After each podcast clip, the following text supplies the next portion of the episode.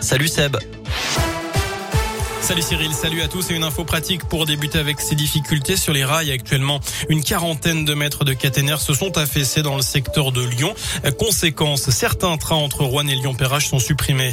À la une, la quasi-totalité des dispositions du projet de loi instaurant le passe vaccinal validé tout à l'heure par le Conseil constitutionnel. Parmi elles, les possibles vérifications d'identité par les cafetiers ou les restaurateurs. Les sages ont censuré la possibilité pour les organisateurs de meetings politiques de demander un passe sanitaire aux participants.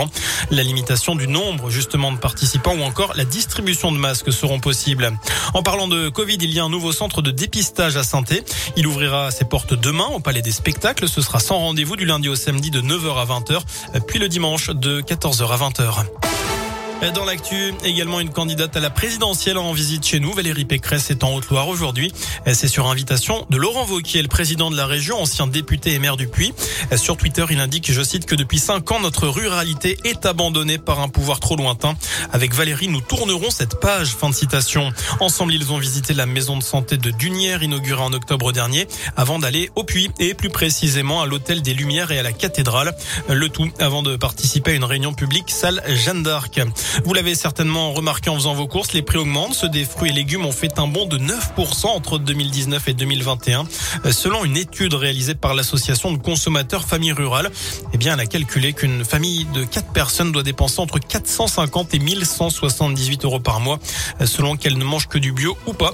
Elle demande la mise en place d'un chèque fruits et légumes en 2022. On passe au sport, du foot, le 124e derby de l'histoire ce soir entre Lyon et la SS. Un derby, c'est toujours un match spécial, mais cette année peut-être encore plus que d'habitude, Gaëtan Barallon.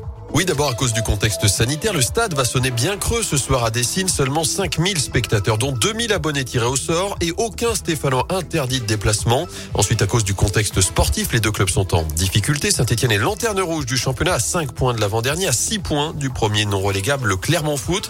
Les Verts restent même sur 6 défaites d'affilée en Ligue 1. Ils n'ont encore jamais gagné au Parc OL. Lyon, de son côté, est seulement 11e après 20 journées, bien loin du podium. Objectif affiché du début de saison. Les hommes de Peter Boss n'ont gagné que 7 matchs de championnat, mais il reste tout de même sur une bonne dynamique. Six matchs sans défaite, un bon nul face au PSG, une victoire à 3. L'OL en froid avec une partie de ses supporters au sujet d'une banderole déployée cette semaine.